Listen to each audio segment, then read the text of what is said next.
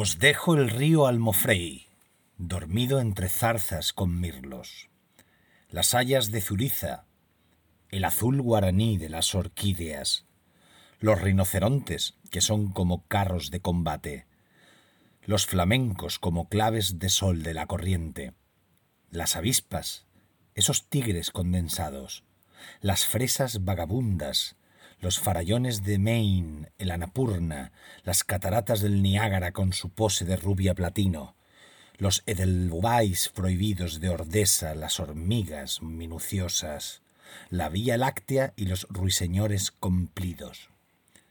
Os dejo las autopistas que exhalan el verano en la hora despoblada de la siesta, el cántico espiritual, los goles de Pelé la catedral de Chartres y los trigos ojivales, los aleluya de oro de los Uffizi, el Taj Mahal temblando en un estanque, los autobuses que se bambolean en Sao Paulo y en Mombasa con racimos de negros y animales felices.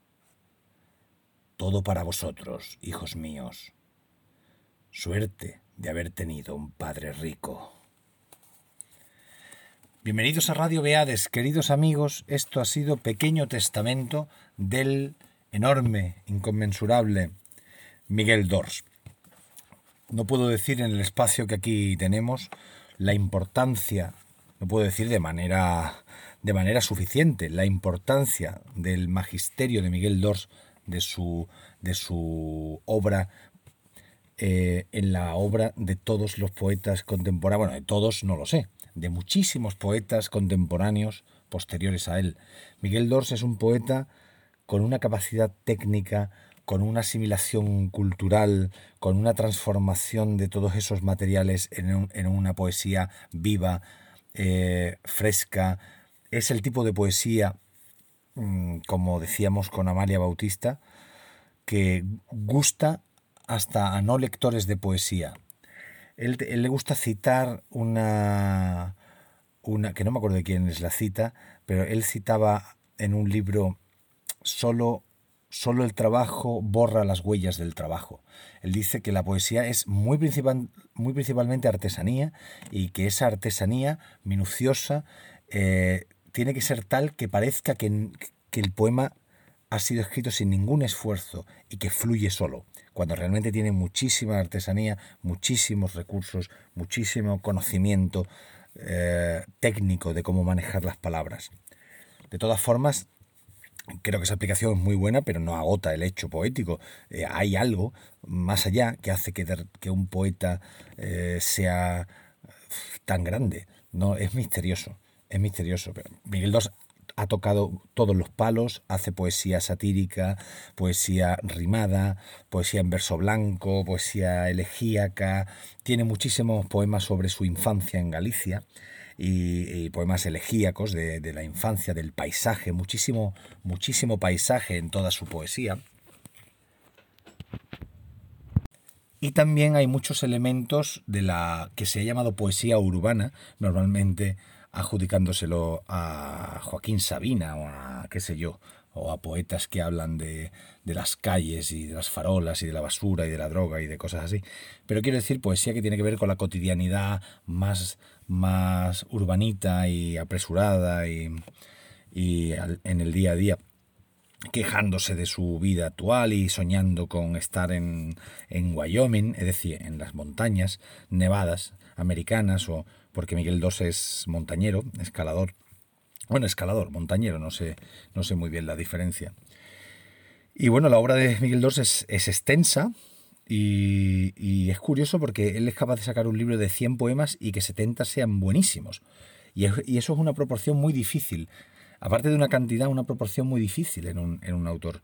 Ha influido mucho, sobre todo por, bueno, el uso de la, de la cotidianidad, el uso del coloquialismo, el uso de palabras en otro idioma, de la ironía, del, de, muchos recursos que hacen que de repente aquello te resulte cercano, actual, directo, que aquello te está hablando a ti. Porque a lo mejor en un primer encuentro con la poesía, un soneto de Garcilaso, a alguien que no tenga cierta formación, no le está hablando a él. Pero, pero, pero hay poemas de Miguel II que es que parecen transparentes como el agua y el que lo lee no necesita realmente haber tenido una formación literaria para, para, emocionarse con aquello. Y eso es, es, magnífico porque está, su poesía está cuajada de literatura, de cultura, de historia. El magisterio de Miguel Dors, es decir, la, de poetas que han escrito, que hemos escrito en gran medida gracias a su enseñanza, a su, a su obra, es enorme. Y creo que con los años eh, así se verá. Así se verá. Voy a recitar un poema de la imagen de su cara, publicado en la, en la editorial La Veleta, que me parece que es el poema que yo elegiría si me dijeran que eligiera un solo poema de Miguel Dors. Caballos en la nieve. Que esta página salve aquel momento.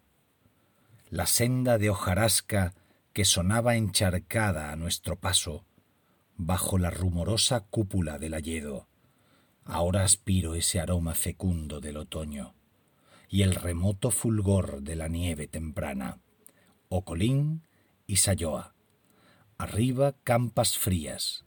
Aquel áspero viento que llegaba de Francia, con bordas en ruinas. Bajo el gris invernizo, por un alto helechal con nieve polvorosa, todo como una foto en blanco y negro, repentinos al trote unos caballos de greñudas crines. Símbolo de otra cosa lejana y de muy dentro, que yo desconocía y desconozco, los dejo en estos versos, aunque nunca consiga saber qué significa un trote de caballos sacudiendo la nieve de unos helechos negros. Gracias por escuchar.